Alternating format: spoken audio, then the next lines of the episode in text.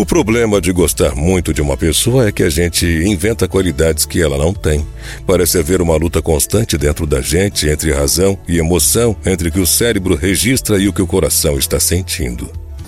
Sentimentos nos tornam mais felizes, mais evoluídos, mais fortes para lidar com o mundo lá fora e com as pessoas que estão ao nosso lado. Sentimos o mundo e nos sentimos em relação a ele, ordenando a forma como nos envolvemos com as pessoas, com os acontecimentos, digerindo de sabores e guardando o que é bom dentro da gente. Quanto menos nos dispusermos a sentir, menos conseguiremos aproveitar a vida.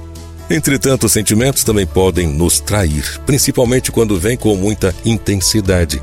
Gostar demais ou odiar demais, ambos nos embaralham a percepção lúcida dos acontecimentos que envolvem aquele que é objeto de nosso afeto ou da nossa raiva. Parece haver uma luta constante dentro da gente entre razão e emoção, entre o que o cérebro registra e o que o coração sente. Difícil é lidar com isso tudo e tomar a decisão mais certa.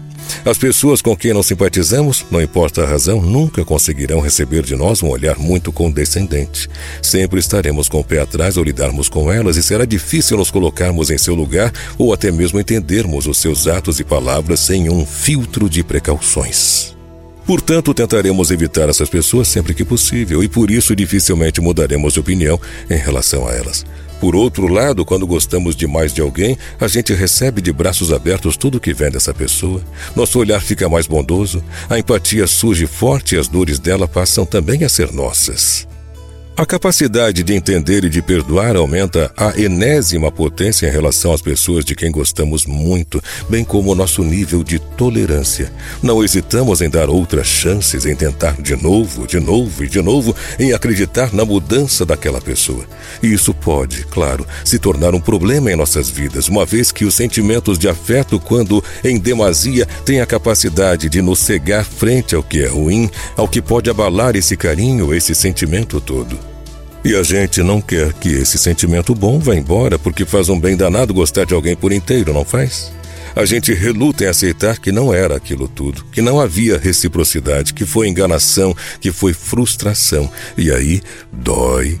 É comum enxergarmos nas pessoas de quem gostamos demais qualidades que criamos em nossas cabeças, supervalorizando o que é comum, o que se trata tão somente de um comportamento natural.